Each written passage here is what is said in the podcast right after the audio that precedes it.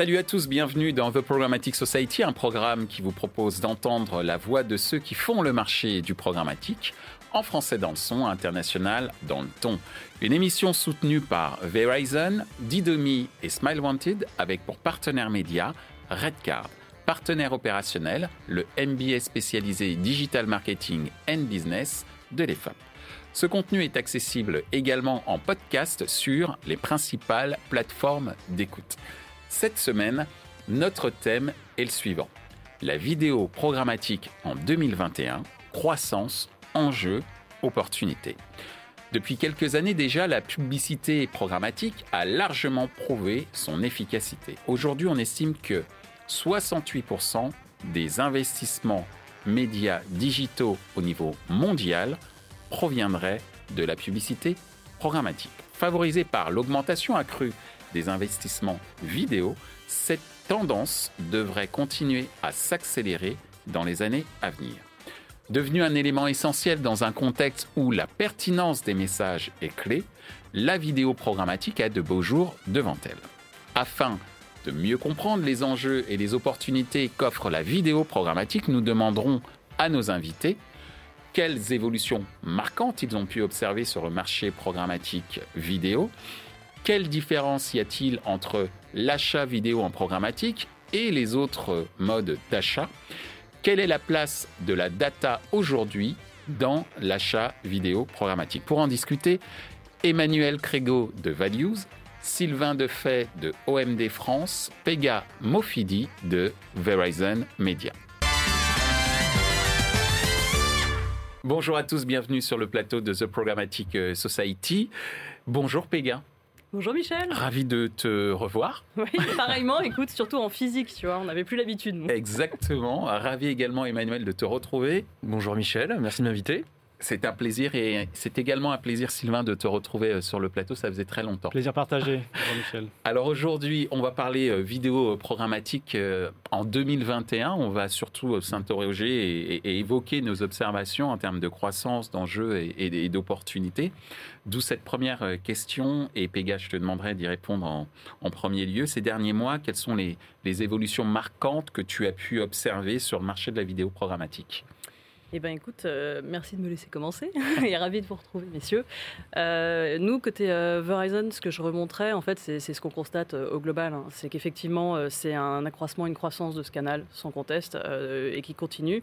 Au niveau IMIA, ça représente aujourd'hui un quart du revenu. Et Donc IMIA, Europe, Moyen-Orient et Afrique. Je traduis pour ceux qui ne savent pas. J'ai pris les mauvais acronymes. c'est ça. Et, et du coup, ça a même doublé entre Q4 et Q1. Donc ça se confirme. Et, et sur la France, c'est maintenant un tiers des revenus. Donc euh, voilà, première tendance, ça se confirme, euh, c'est effectivement euh, la croissance avérée. Deuxième idée, c'est effectivement peut-être on dirait la CTV, Connected TV, qui reste quand même encore marginale en Europe et en France par rapport à ce qu'on constate évidemment aux États-Unis, où voilà, ça a doublé en 4 ans, c'est maintenant 44 minutes de temps passé par jour, donc c'est quand même assez impressionnant. Et le dernier point qui peut rester une crainte et peut-être un frein, c'est la crainte qu'il peut y avoir sur euh, la qualité des inventaires, sur euh, la taille des players, euh, ce genre de choses. Et c'est vrai que chez Verizon Media DSP, effectivement, on offre sur les campagnes vidéo spécifiquement les vérificateurs de brand safety tiers. donc brand safety, visibilité pré-bid avec Moat et Nielsen DAR, donc sans frais. Merci, euh, merci Pega pour, euh, pour ces précisions. Euh, ce qui est clair, c'est qu'effectivement, la notion de qualité des inventaires est quand même clé, surtout sur un média qui joue beaucoup sur la fibre émotionnelle et sur la fibre impact d'un point de vue marketing. Et l'impact, justement, c'est l'affaire des agences. De ton point de vue, Emmanuel, ces derniers mois, quelles sont les évolutions marquantes que tu as pu observer sur le marché de la vidéo programmatique? Est-ce qu'elles rejoignent celles que Pega vient de nous euh, exposer? Oui, et je pense que le marché se complexifie de plus en plus. C'est-à-dire que la, frontière entre la télé et la vidéo est en train d'être de plus en plus fine. Donc c'est une bonne chose, mais je pense que pour l'annonceur, ça peut être un peu perturbant parce que ça fait quand même beaucoup de beaucoup d'éléments, beaucoup de paramètres et de se dire qu'est-ce qui est possible, pas possible, etc. Donc je pense que pour essayer de mettre un peu d'ordre, il y a un petit peu trois, euh, trois périmètres, trois dimensions qu'il faut prendre en compte. Le premier qui est le mode de consommation du, du contenu. Est-ce qu'il est linéaire, non linéaire. Linéaire étant un contenu précis sur une chaîne ou sur une plateforme précise, mais surtout à un moment précis, qui est un peu en opposition avec le non linéaire, où je peux le trouver au moment que je souhaite.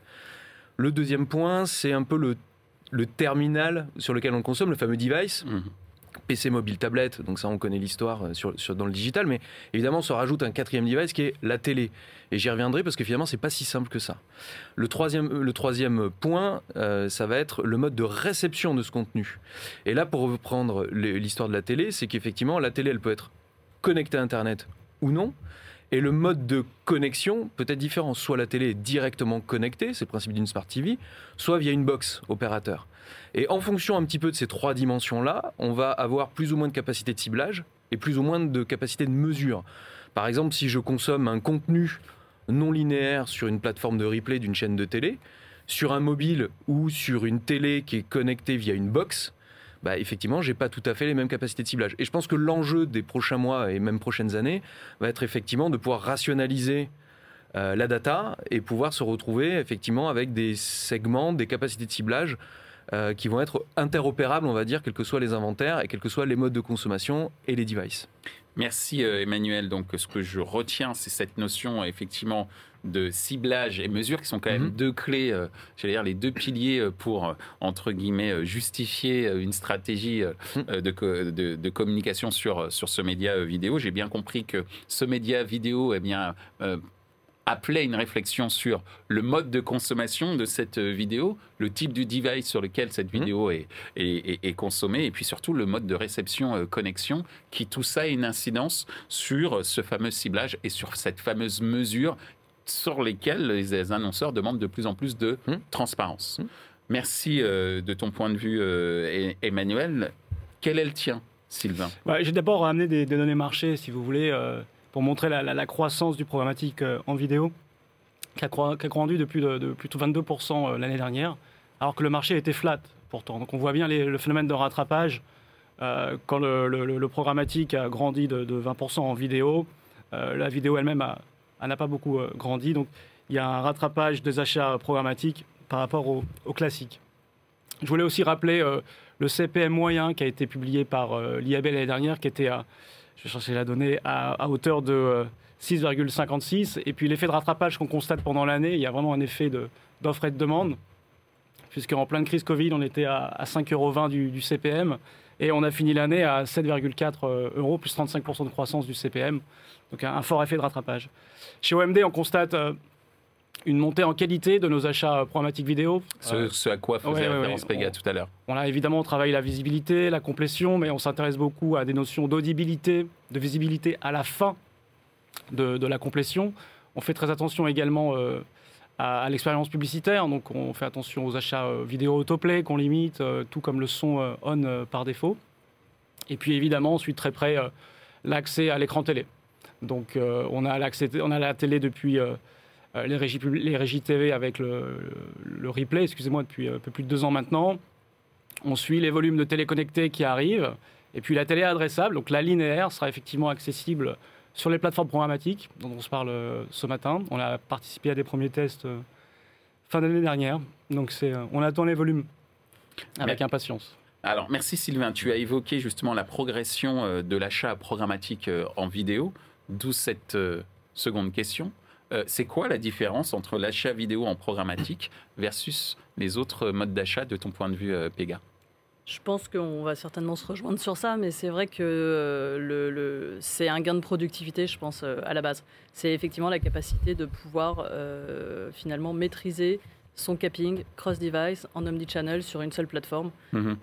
donc ça, c'est vrai qu'effectivement, c'est une approche qui devient vraiment audience planning et people based. Et euh, effectivement, nous sur chez Verizon, euh, ce qu'on Verizon Media, ce qu'on met vraiment en avant, c'est euh, l'approche people based avec ce qu'on appelle l'ID graph, qui est intégré au sein de la DSP et qui permet vraiment d'avoir ces profils cross device et, de réconcilier avec les data first party qu'on a. Donc que ce soit les logins, que ce soit le search avec Yahoo Search, les logins mail, pardon.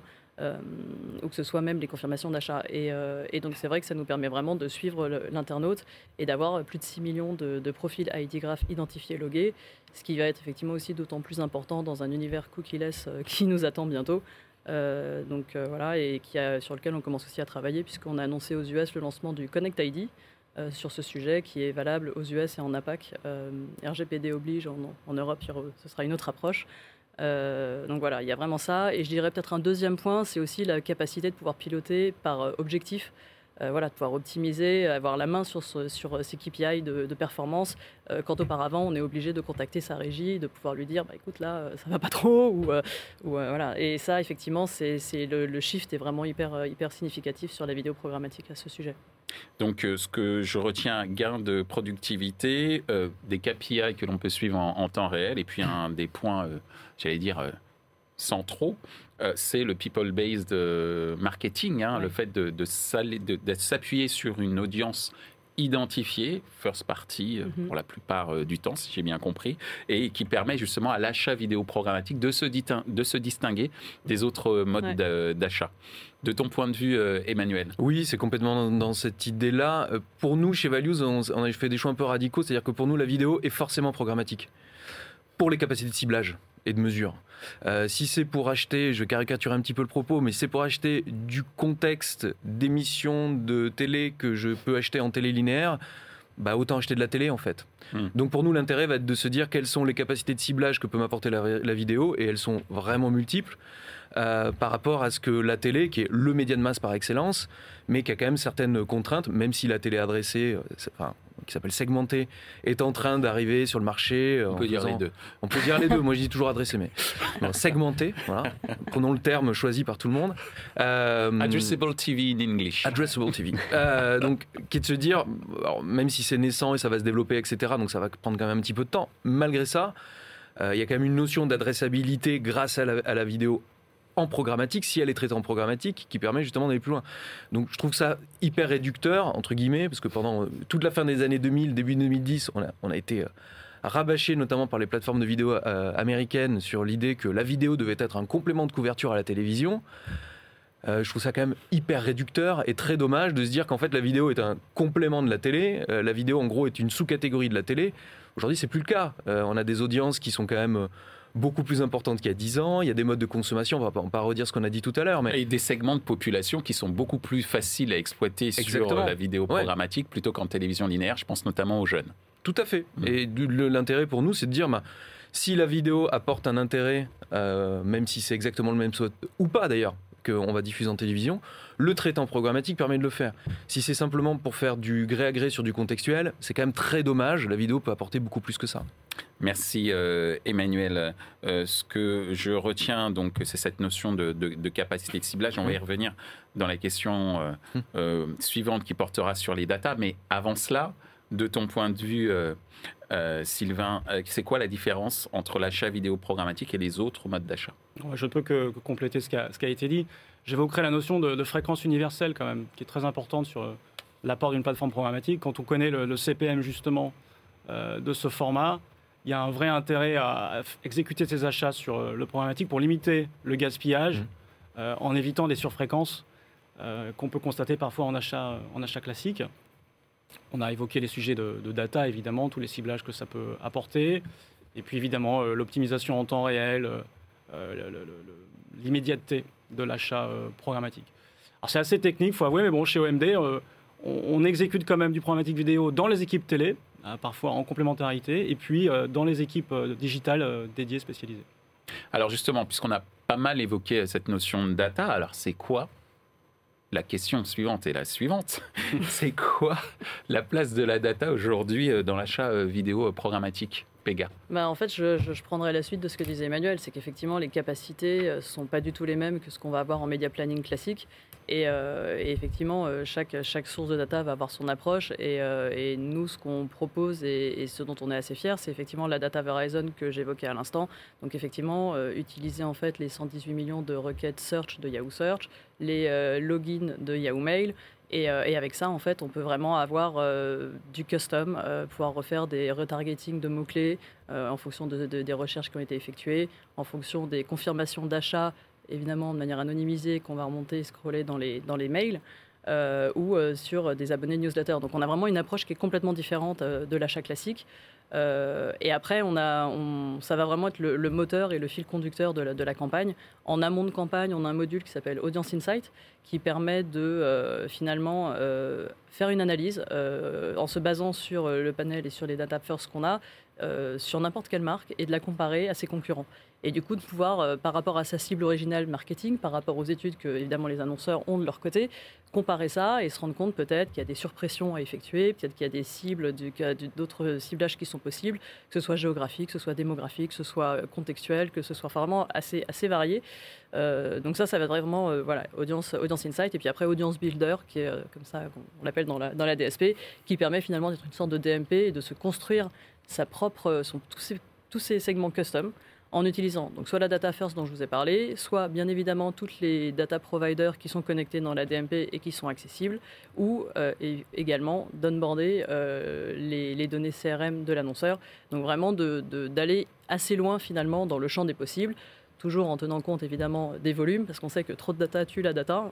et, euh, et voilà. Et évidemment, on a aussi la possibilité d'avoir des analyses post-campagne avec des partenariats qu'on a avec Nielsen euh, ou avec OnDevice. Ce euh, qui veut dire que le positionnement, j'allais dire, d'une régie, d'une technologie, mais également euh, d'une agence, on va le voir dans quelques instants, c'est également d'adresser ou en tout cas de proposer de plus en plus des services d'accompagnement de l'annonceur. Oui. Parce que bon, c'est bien d'avoir l'ensemble de ces outils, mais on sait très bien, c'est qu'une fois qu'on a les outils, un des problèmes qui se pose, c'est la gouvernance de ces mêmes outils. oui. Et donc, euh, si, ce que je comprends, c'est que à travers euh, Audience Insight, par, par exemple, on a la plateforme, mais j'ai également des équipes qui euh, Oui. accompagnent euh, les annonceurs là-dessus. Ouais, C'est certain que sur le côté DSP, c'est primordial de ne voilà, de pas donner une techno et de la laisser comme ça, sinon c'est qu'il n'y a pas d'usage. Et c'est valable, je pense, pour toute ad tech euh, et même pour toute solution technologique.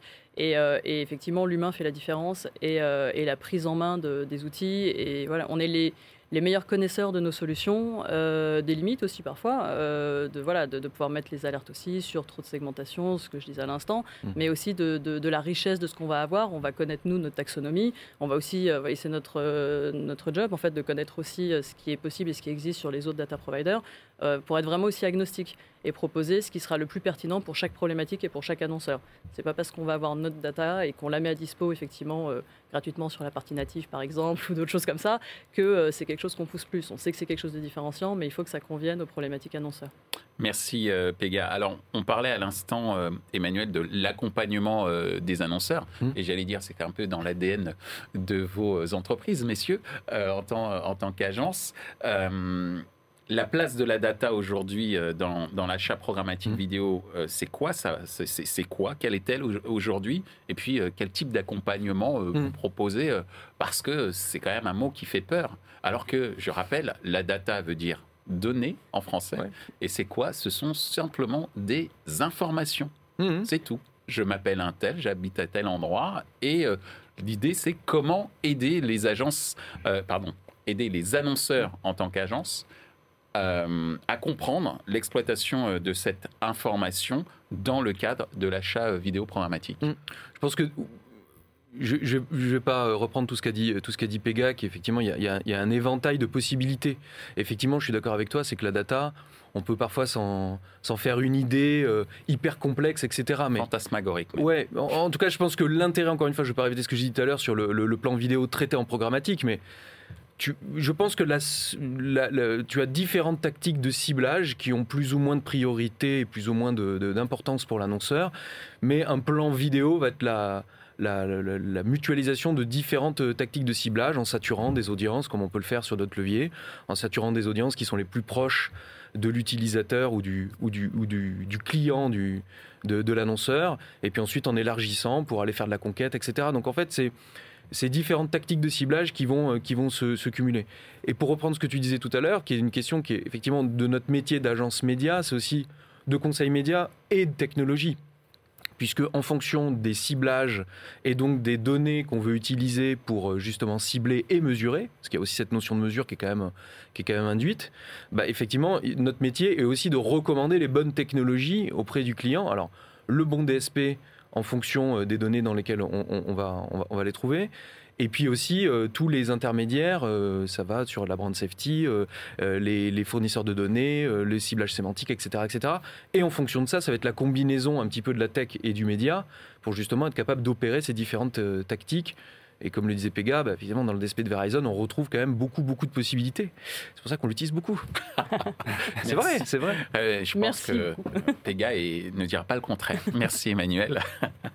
Sylvain, alors justement, on parlait de, de combinaison entre l'homme et la machine. hein. Soyons clairs pour exploiter, euh, exploiter euh, cette donnée dans le cadre de l'achat vidéo euh, programmatique.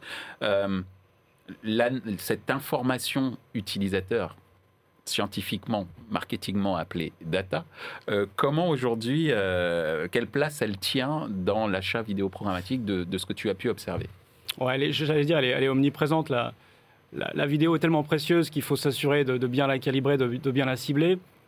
Après, il faut faire attention au surciblage euh, en, en vidéo parce que les inventaires Ouais, sont rares, donc on va Ouais. parfois trop limiter la diffusion d'une campagne. On va jouer, nous, euh, souvent la complémentarité avec de, de la télévision. Donc on s'aperçoit quand on fait des études XR qu'en prenant la bonne sociodémo, en activant des ciblages de petits consommateurs télé, on va pouvoir aller toucher des gens qui n'ont pas vu euh, les spots télé ou qui n'ont pas été suffisamment exposés à la campagne télé. Donc euh, une campagne digitale, en général, c'est 20% de, de reach en plus, euh, de retombées en plus sur des, des non exposés, et quasiment euh, 80% de la campagne digitale qui retombe sur des gens qui n'ont pas beaucoup vu la télé. Donc ça permet de compléter ce qu'aura déjà fait la télé. Et puis sinon, ça se joue euh, très bien tout seul, évidemment, avec des, audiences plus affinitaires, intentionnistes. Et là, on va jouer on- l'interaction, on va jouer euh, le format. la vidéo sur application, par, ex- par exemple, permet beaucoup de- de- de- de- d'engagement. Merci euh, Sylvain. Alors, vous savez, cette émission, elle s'appelle The Programmatic Society. Et je le rappelle, pour ceux qui l'auraient oublié, que le programmatique, en termes de définition, ce n'est ni plus ni moins que le fait d'utiliser une technologie informatique pour gérer de la transaction publicitaire. Il se trouve que elle a débuté euh, dans le monde du digital. Il se trouve qu'aujourd'hui, on parle dans ce monde du digital d'un média de plus en plus euh, présent, et tu l'as évoqué, Sylvain, en parlant de la progression des investissements, à savoir la vidéo euh, programmatique, mais on est en droit de se dire que le programmatique, c'est également potentiellement demain d'autres médias. Donc, d'où cette dernière question qui dépasse un petit peu, j'allais dire, euh, l'angle de, la vidéo, qui est de dire comment voyez-vous l'évolution de l'achat programmatique sur le format vidéo, d'accord, mais aussi sur les autres médias? Pega. Euh, eh ben écoute, euh, pour, finir sur ça, je, reprendrai ce qu'on disait un petit peu plus tôt et ce que disait Sylvain. On a parlé de la télé connectée, on a parlé de la télé adressable ou segmentée. Euh, évidemment, c'est une tendance, euh, voilà, avec le changement de la loi et avec les premiers tests qui se lancent, euh, qui, qui vont être importants dès qu'on aura du volume pour avancer là-dessus. Donc ça, c'est quelque chose qui va continuer. Et comme tu le disais, cette approche audience-data que permet de manière plus fine le programmatique n'a aucune raison de se limiter à la vidéo et on le voit déjà sur ce qu'on peut appeler les canaux émergents. Euh, donc, euh, je parlerai de l'audio et du DOH. Euh, et c'est vrai qu'on on l'a, nous, déjà constaté, sans parler des États-Unis, mais déjà encore effectivement en Europe ou en France, surtout en S2 de l'année dernière, avec une explosion et vraiment le lancement sur la partie audio qui est commence à devenir, voilà, qui, est plus anecdotique du tout. Euh, surtout parce qu'on a aussi connecté AdWiz qui permet d'avoir tous les inventaires euh, des radios et des podcasts euh, dans, dans la DSP, en plus de Triton et en plus bien sûr des plateformes que sont Spotify ou Deezer. Donc voilà, le champ des possibles est, maintenant assez, assez vaste avec des belles perfs en complétion. Et, et après, côté DOH, pareil, on a vraiment vu ça sur le deuxième semestre l'année dernière. Euh, donc c'est vrai que la France est peut-être pas encore très en avance par rapport à d'autres pays, parce qu'on l'a, vraiment comparé et on a vu que par exemple JC Deco avec son SSP View a été connecté effectivement plus rapidement dans les autres pays, mais ça va arriver en France euh, très rapidement là, euh, courant Q2. Euh, et effectivement, ça va vraiment changer la donne, sachant qu'il y a déjà d'autres inventaires qui sont déjà disponibles dans la DSP. On est vraiment sur une approche très globale qui permet de toucher partout euh, la bonne personne, effectivement, au bon moment. Le fameux Voilà. geek. Enfin, la- on connaît la bonne personne au bon moment, au bon endroit. Enfin, avec bref, le bon message. Merci beaucoup, euh, Pega. Euh, de ton point de vue, Emmanuel, comment tu vois l'évolution de l'achat programmatique sur le format vidéo, mais également sur Ouais. les autres médias, comme euh, l'a illustré à l'instant Pega Alors pour moi, il y a deux notions. Encore une fois, désolé, hein, je fais un peu le. Mais Il y a, dans le programmatique, tu as la notion d'automatisation et la notion d'adressabilité. Mhm. La notion de- d'automatisation, en fait, si- on pourrait prendre plein d'exemples, mais si on reste un peu dans l'univers de la vidéo slash télé, en fait, la télé a déjà fait quand même une partie, même une bonne partie, ils ont quand même bien fait leur devoir, les régies, hein, euh, sur le côté automatisation. Le coût GRP garanti qui est arrivé en 2011, donc qui quand même automatise pas mal de choses. L'échange de données informatisées qui existe depuis 25 ans. Euh, les plateformes de réservation en ligne que quasiment toutes les régies ont développées. Donc, il y a déjà un boulot qui a été fait sur cette partie-là. Euh, la difficulté dans cette automatisation maintenant, elle va être de pouvoir centraliser au même endroit euh, avec un outil euh, transactionnel. Pas uniquement décisionnaire, parce que l'outil de média planning télé qui est aujourd'hui qui est Popcorn permet de faire du décisionnel, mais pas du transactionnel réellement achat en temps réel. Ça, c'est le sujet d'automatisation. Mais l'annonceur, au final, ça, c'est un problème d'agence et de régie. C'est un problème de productivité entre les deux sur le workflow, etc. Mais l'annonceur te dira, bah, si votre métier est plus ou moins automatisé, à la rigueur, c'est votre problème. Par contre, l'adressabilité, ça, c'est un sujet pour l'annonceur. Et on en revient à l'histoire de la data. Donc euh, le scale de data, etc. Si on fait le parallèle avec la télé segmentée, euh, qui, est, euh, voilà, qui- qui- qui démarre depuis décembre, on a été parmi les premiers à tester en décembre. Voilà, effectivement, ça va monter au fur et à mesure, le scale, parce qu'il y a plein de contraintes euh, de recueil de consentement. Enfin, il y a plein d'émissions du Programmatic Society qui ont été déjà euh, sur le sujet. Donc, euh, Ah, consultez-les. le numéro 88, je crois. Voilà, donc, regardez la numéro 88, 89, 92 Bonne et sur lequel tout est très bien détaillé. Mais effectivement, voilà, il y, a- il y a cette progression-là qui, va être, qui va être là. Donc je pense qu'effectivement, il y a ce double sujet. Et on va en revenir sur l'accès aux data. Et aujourd'hui, par exemple, sur la télé segmentée, et ça n'engage que moi ce que je vais dire là, c'est qu'on a une problématique pour pouvoir un vrai, un vrai scale de marché, c'est que la donnée aujourd'hui n'est pas accessible du côté de l'acheteur. La donnée entre de l'opérateur, elle est accessible entre l'opérateur et la régie. Ce sont des bundles média plus data qui sont commercialisés auprès des acheteurs. Aujourd'hui, l'acheteur n'a pas entre guillemets d'intelligence puisqu'il n'a pas accès à cette donnée. Tu vois ça, par exemple, c'est un exemple qui est comment arriver à exciter un marché et faire qu'en sorte il y a un volume. C'est qu'aujourd'hui on parle pas la même langue, on n'a pas le même baromètre. Mm. Donc ça, encore une fois, c'est pas du tout une critique. Les choses vont se mettre en place. Ça prend du temps. Il faut que les annonceurs comprennent ça aussi. Mais le vrai sujet pour l'annonceur, il est sur l'adressabilité. Il est pas sur l'automatisation.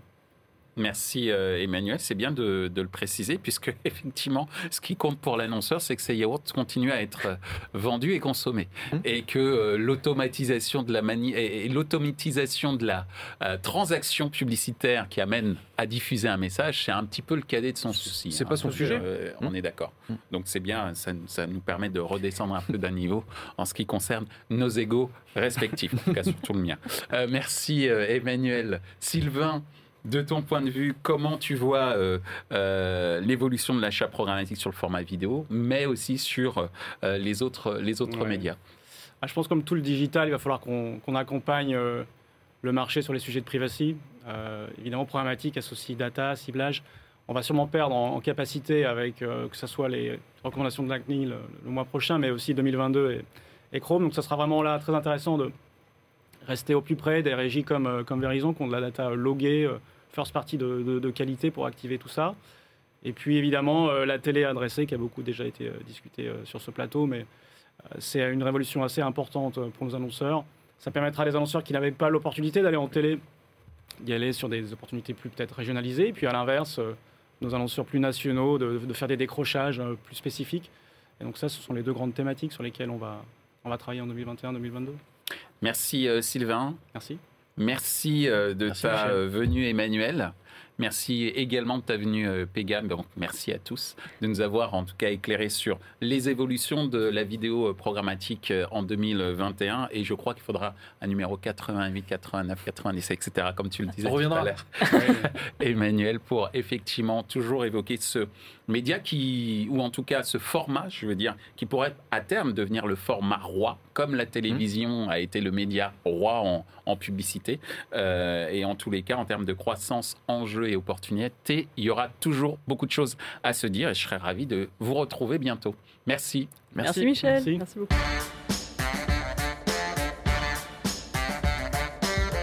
Ainsi s'achève ce débat autour de la vidéo programmatique en 2021. Ce contenu est accessible en podcast sur les principales plateformes d'écoute.